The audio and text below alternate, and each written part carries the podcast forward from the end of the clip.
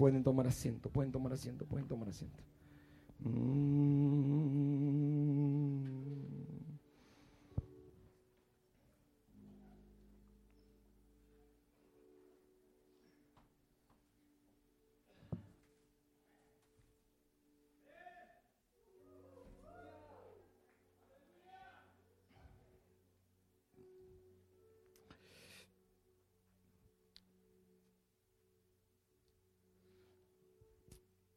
Cuando yo era novio de la pastora, ella no era pastora, pero cuando yo era novio de ella, yo le decía, dame un besito. Y ella me decía, no te puedo dar muchos.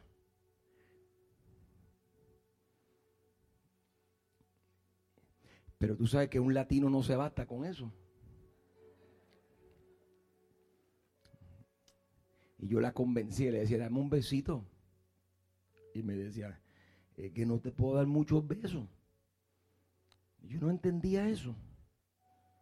De hecho, hasta el día de hoy todavía, todavía no estoy de acuerdo. Y un día estamos sentados en el carro.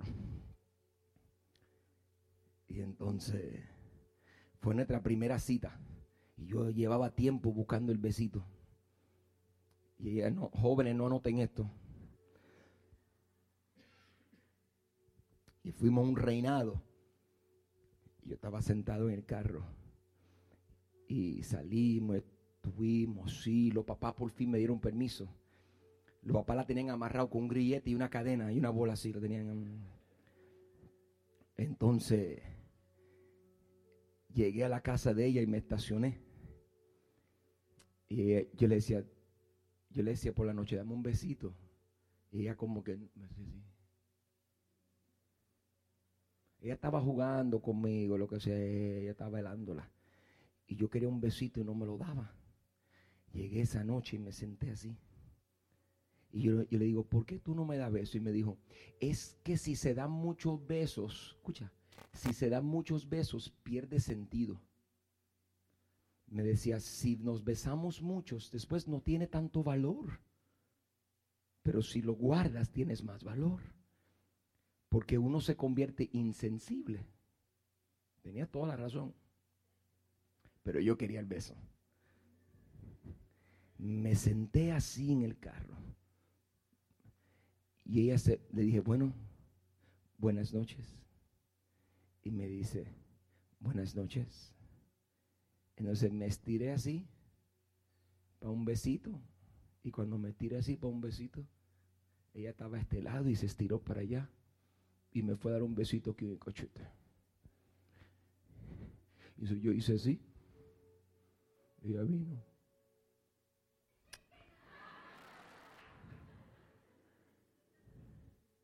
Ella abrió los ojos y sintió una corriente que le corría por todo el cuerpo y unas palomas que descendieron y una brisa fresca. Escuchó el océano. Y ella dijo, llegué al paraíso. Y no es que ella me dijo todo eso, pero yo siempre me lo he imaginado así. ¿Por qué? Porque se supone que si no me daba besos cuando yo hiciera eso, pero eso no fue lo que ella hizo, hizo esto.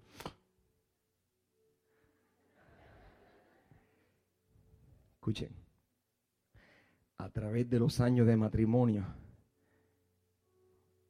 22, 22 años de casado, ¿y cuánto de novio? Tres, son 25 juntos lleva más tiempo conmigo que con tu mamá. Mira esto. He aprendido que si uno no tiene cuidado en el matrimonio, uno comienza a decir cosas sin significado. Nos vemos, nos vemos. Te amo, te amo. Pero uno lo dice sin valor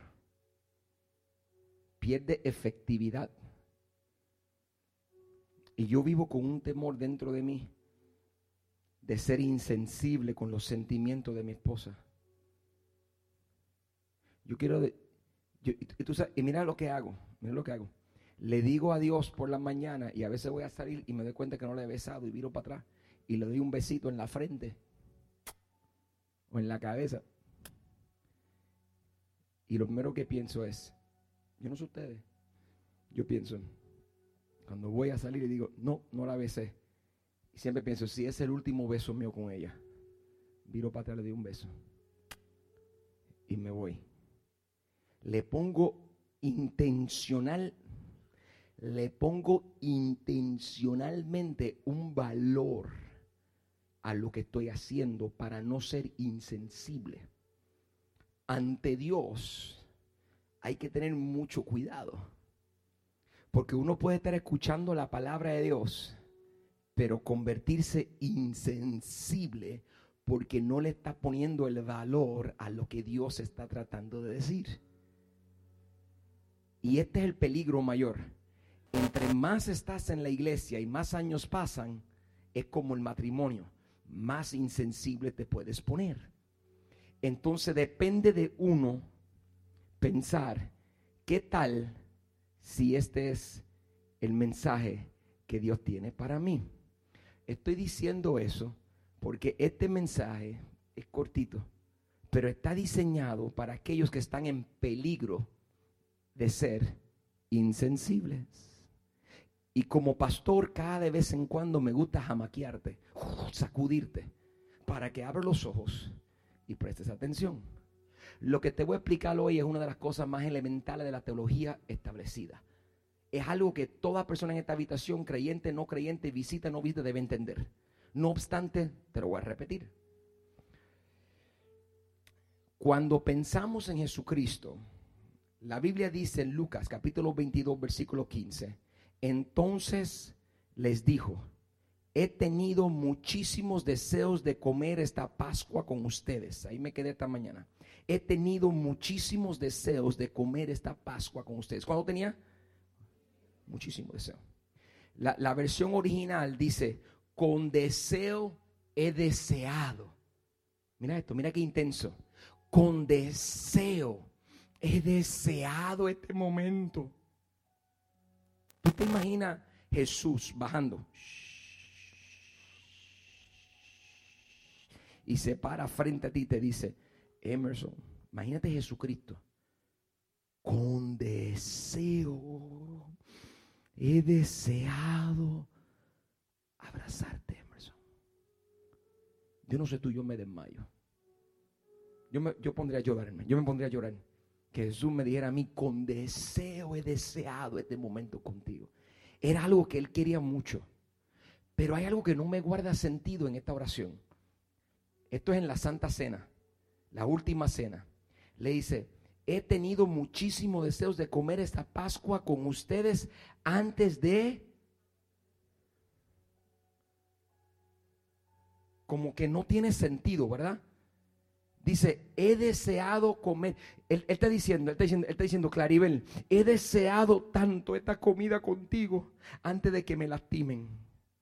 ¿Ves? Cuando cantamos canciones como Jesucristo, tu nombre es grande, Jesucristo, tu nombre te exaltaré, Jesucristo. Cuando cantamos eso, tú, y, decimos cosas como, tu nombre, tu nombre exalta, tu nombre es sublime, tu nombre adoraré, no hay otro nombre. Cuando pensamos en eso, ¿tú sabes el precio que costó para él poder ser nombre sobre todo nombre?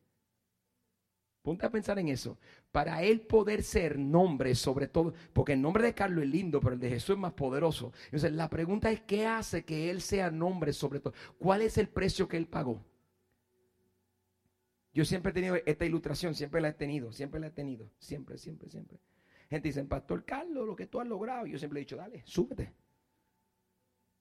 He dicho a la persona, súbete. Dale. Pastor, yo quiero un ministerio. Dale.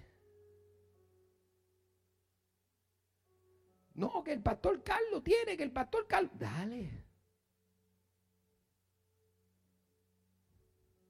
estaba ahorita en el cuarto de oración y salí al baño un momento y cuando salí al baño me al lado está Narciso. Narciso es uno de mis héroes. Él no lo sabe porque él es otro gigante de esta iglesia, Eliofe. Y yo sé, Narciso es uno de mis héroes. Y está sentado con su Biblia y está allí enseñando.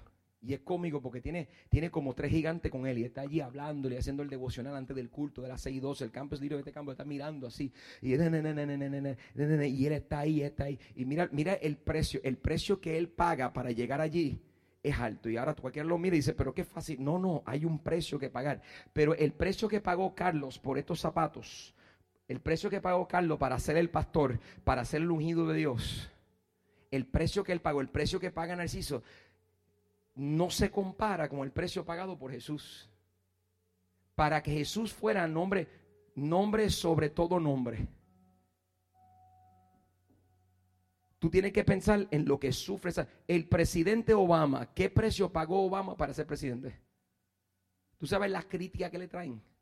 Sonó el teléfono mío ayer, la pastora me dice, pastor, pastor, yo digo, ¿qué? Me dice, llama a fulano. Y yo le digo, no tengo tiempo, es mi único día libre. Dile que yo le diga, no, no, llama, yo, mi amor. Me dice, llama a fulano. Y yo trabajando y me dice, llámalo. Y la pastora, ustedes no se dan cuenta, pero la pastora los pastorea a todos ustedes, ¿vieron?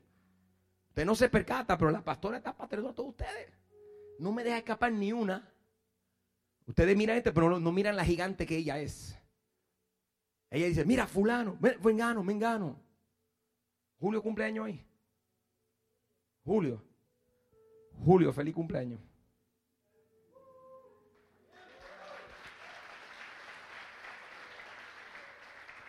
26 años. 28. De estar viniendo a la iglesia. Y yo paso así, paso por el lado y la pastora dice, yo digo, Dios me lo bendiga, hermano. Y la pastora, dile feliz cumpleaños, dile felicidades. No me diga, me dile felicidades. Yo no sé ni por qué. Le iba a decir, felicidades, hermano. Yo no sé si ganó el concurso en Miss Universo o qué fue, pero yo le dije felicidades, felicidades. Si se pegó en la loto, yo no sé.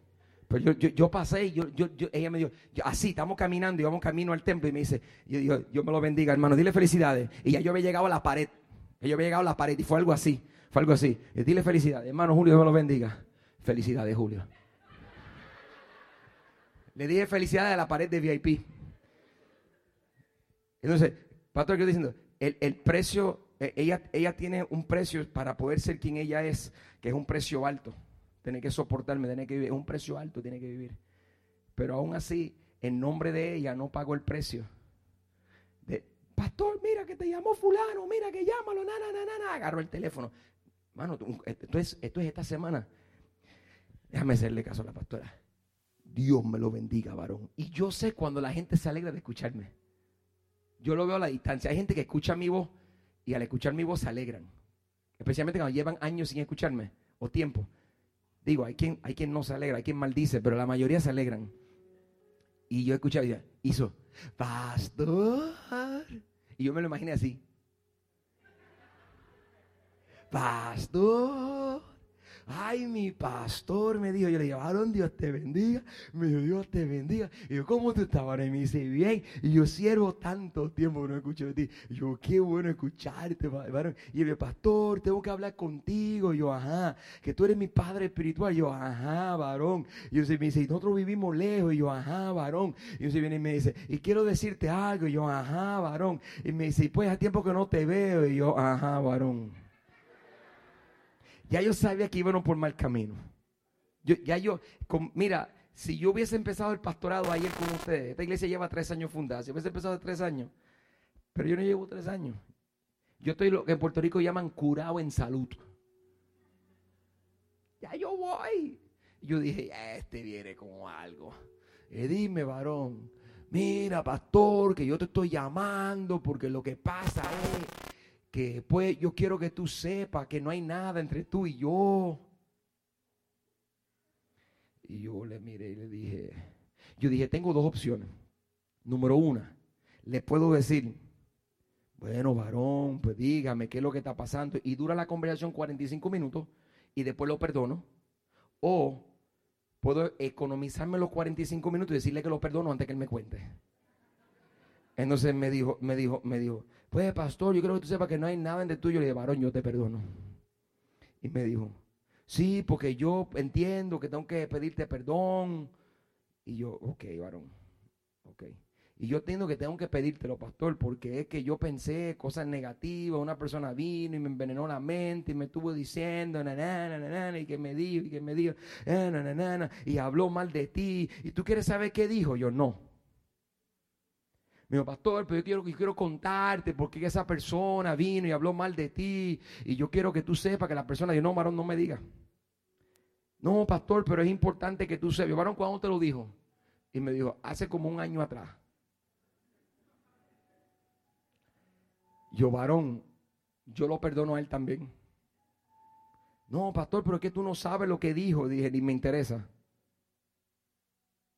Porque he aprendido en el ministerio que para yo estar donde yo estoy, yo no puedo andar con, con, con, con como una chilindrina. Yo no puedo andar con, como llorón, como chillón. Yo no puedo andar.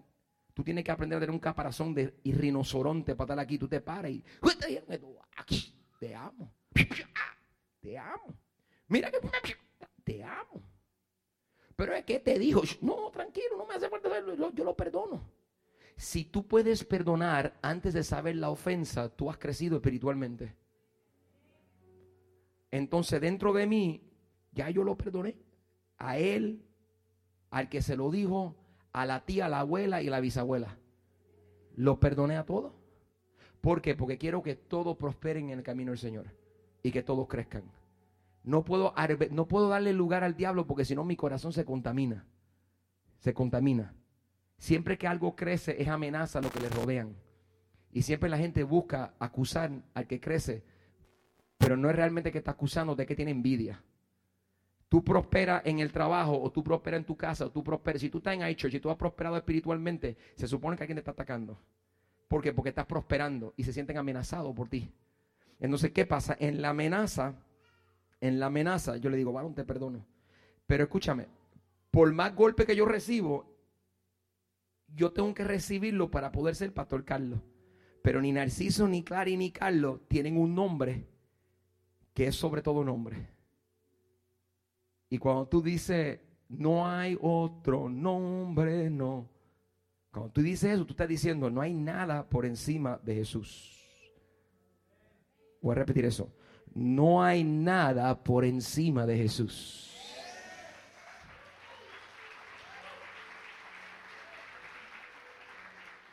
Pero para poder llegar allí, para tú poder cantar, te exaltaré, tu nombre adoraré, no hay otro nombre. Para tú poder decir eso de Él, para tú poder decir, ¿Cuánto tienen a Jesús como Salvador y Señor? Digan amén. ¿Cuánto sirven a un Dios que han conocido? Digan yo, yo. Para tú poder tener, escúchame, para tú poder tener a ese Jesús, Él tuvo que pagar un precio alto. Hoy tú lo cantas, pero no te pone a pensar en todo lo que Él tuvo que pagar. Él tuvo que pagar azotes, golpes. Él tuvo que ser lastimado. La Biblia dice que lo alinearon y lo autoflagelaban según sus golpes. Le daban. Dice la Biblia que lo lastimaban. Scrive poesem intergo suo. Facta non verba. Scrivam in sanguine. Pastor, yo no quiero ver esto. Ah, ah pero quiere cantarlo.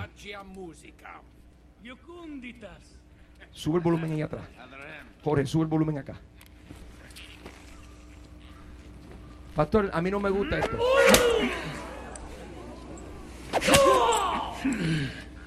No hay otro nombre, no.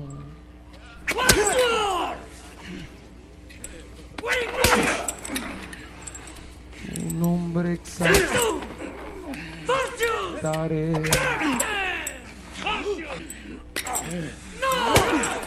Tu nombre es sublime.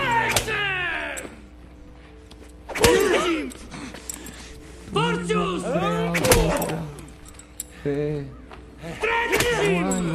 quattordeci, quindici, tredici, sì, undici, di uno, di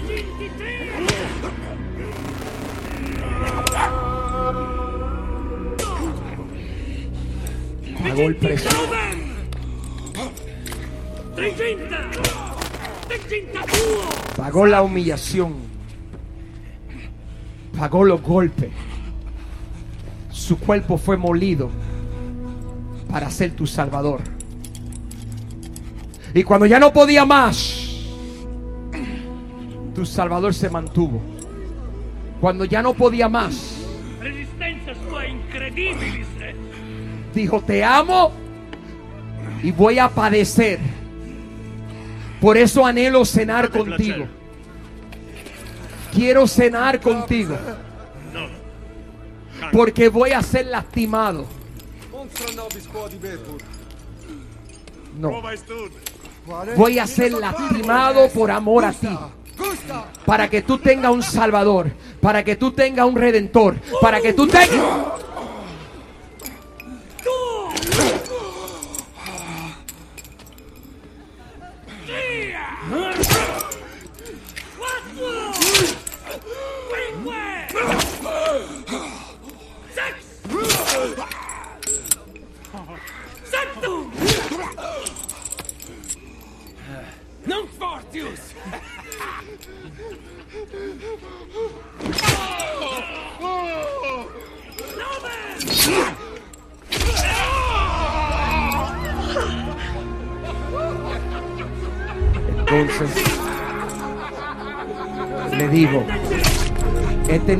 muchos deseos de comer esta Pascua con ustedes antes de padecer. He tenido muchos deseos de comer esta Pascua antes de padecer. He tenido muchos deseos de estar contigo antes de ser lastimado. ¿Por qué Jesús quería estar con nosotros antes de ser lastimado? ¿Por qué Jesús quería comer la Pascua antes de ser lastimado? ¿Por qué? Porque él sabía que la Pascua significaba la sustitución de los corderos por él. Él esperaba este momento con ansias. Él esperaba ser lastimado, él esperaba padecer, él esperaba sufrir. Y pastor, ¿por qué él deseaba hacer eso? Él anhelaba eso, no porque fuera un sádico, no porque fuera un estúpido, no porque él fuese Dios y no padeciese. Él dice, necesito padecer. Él dice, yo anhelo con mucho deseo, con mucho deseo, deseo esta cena, porque cuando cenemos, desde este momento en adelante, él no podía decírselo a los discípulos, pero lo que él estaba diciendo es que desde este momento en adelante ya no va a ser un pan cualquiera, ya no va a ser un vino cualquiera, sino que este será mi cuerpo y esta será mi sangre, que lavará tu pecado y te perdonará y te va a redimir y te va a limpiar y te va a restaurar y va a sustituirte y te voy a perdonar todo, te voy a perdonar todo. Desde este momento en adelante seré tu Dios y tú serás mi hijo. Mira, escucha, escucha, escucha, le dijo. Entonces le está diciendo, le está diciendo, le está diciendo, le está diciendo, le está diciendo. Desde este momento, aunque, mira lo que dice, mira, mira, mira lo que está diciendo. Aunque me duela, yo te... Jesús te está diciendo, aunque me doliese, yo esperaba la cena, porque la cena iba a ser el momento que tú ibas a usar para acordarte de mi sacrificio y todo lo que yo hice por ti. Tomó la copa, dio gracias y dijo, tomen, tomen esto y repártalo entre ustedes. Les digo que no volveré a beber del fruto de la vid hasta que venga el reino de Dios. Él está deseando ser sacrificado. Dice, no volveré. Él dice, voy a padecer y no volveré. Me dice, me voy por un tiempo. También tomó el pan y después de dar gracias lo repartió y se lo dio a ellos y dijo, este es mi cuerpo, este es mi, mi cuerpo.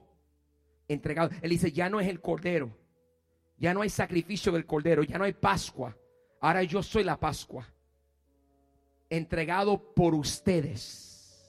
Él está diciendo, yo quiero que llegue la cena. Cuando llegó ese momento, él se emocionó. ¿Y por qué se emocionó? Porque ese momento no era el compartir de los hermanos. Él había compartido mucho. Él estaba emocionado porque llegó la Pascua y la Pascua significaba que llegó el clímax de su ministerio. Él sabía que ahora ya no sería un cordero que te salvaría. Porque el problema es que tú matabas el cordero y pecas. Mata el cordero y pecas. Y si Dios venía, te quedaba. Él estaba diciendo, ahora yo voy a dar mi vida por una vez y por todas. Y yo te voy a perdonar todo. Y cuando tú te conviertas insensible, hagan esto en memoria de mí. Cuando tú te conviertas insensible, hagan esto en memoria de mí. Pastor, ¿por qué Jesús es que nosotros hiciéramos la Santa Cena? La Santa Cena del Señor es el momento en que tú dices, Él padeció. Escucha, escucha. Voy a terminar. Él padeció y Él sufrió para que yo no tenga que hacerlo. Por eso es que me da coraje y vengo con furia santa a los creyentes. Estás sufriendo y padeciendo unos ataques del diablo que son mentiras. Estás permitiendo, ay, ignórame si quiere y que pase un culto más. Pero te sientas ahí y estás ignorando que ya Él pagó el precio para que tú no tuviese que hacerlo. Y dijo, haz esto en memoria de mí, porque cada vez que yo sepa que tú te sientes indigno, estoy hablando de alguien, que tú te sientes no merecedor, estoy hablando de alguien, que tú te sientes no ungido, estoy hablando de alguien, que tú te sientas abandonado, estoy hablando de alguien, que tú te sientas deprimido, estoy hablando de alguien, que tú te sientes insensible, estoy hablando de alguien, que tú te sientas que no, cuando tú te sientas así, haz la santa cena en memoria a mí. Porque en ese momento tú te vas a acordar que a mí me dieron los latigazos para que a ti no te lo den. Que mi cuerpo fue molido para que el tuyo no fuera molido. Mira, mi esposa no tiene que sufrir. Pastor, ¿por qué? Porque yo siento que yo quiero cuidarla, protegerla, porque yo amo a mi esposa, una de las cosas que más yo amo en esta vida. Después de mi Dios, es mi esposa. Yo le quiero abrir la puerta, quiero cuidarla, quiero mimarla, quiero protegerla. No solamente mi esposa, mi pastora. Pero por más que yo quiera, yo no puedo protegerla como la protege Dios.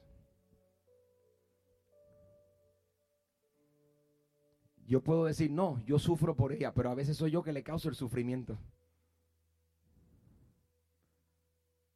Pero Jesucristo le dice a Claribel, Claribel, ni tú, ni tus hijos ni tu esposo tiene por qué sufrir. Porque tú eres mi hija. Y yo con mucho deseo esperaba este momento. Y permití que me humillaran y me golpearan y me hirieran. Para que cada vez que tú sufras, tú sepas que yo sufrí primero que tú. Para que cada vez que tú sintieras que no podías más, tú supieras que yo tuve, para que tú supieras, estoy hablando de alguien, cada vez que tú sepas que te persiguen, sepa y te acuerdes que yo fui perseguido primero. ¿Qué quiere Dios que tú te acuerdes? ¿Qué quiere Dios que tú te acuerdes? El último video, sierva, que es el primero, el que no pusimos en el otro culto, que no pusimos en el otro. ¿Qué quiere Dios que tú te acuerdes? De los latigazos, del dolor. Sube el volumen.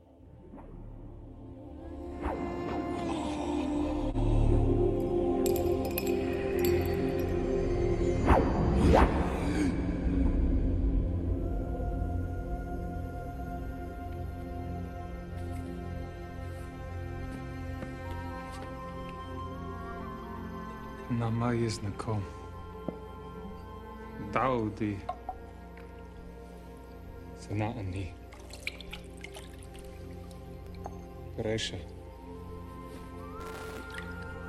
Diavella Be'ele.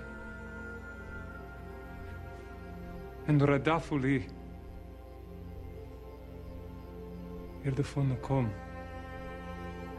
Altik Halon. No tengas miedo, tu ayuda viene de camino. Él te revelará la de Dios.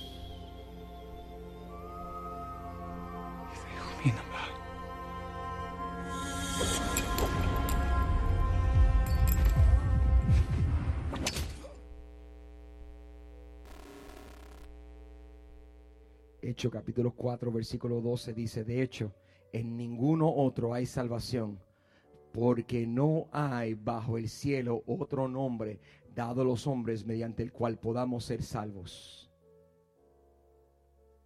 ¿Sabe qué significa eso? Acabo de cerrar mi Biblia. Pastor, ¿por qué? Yo me voy para mi casa.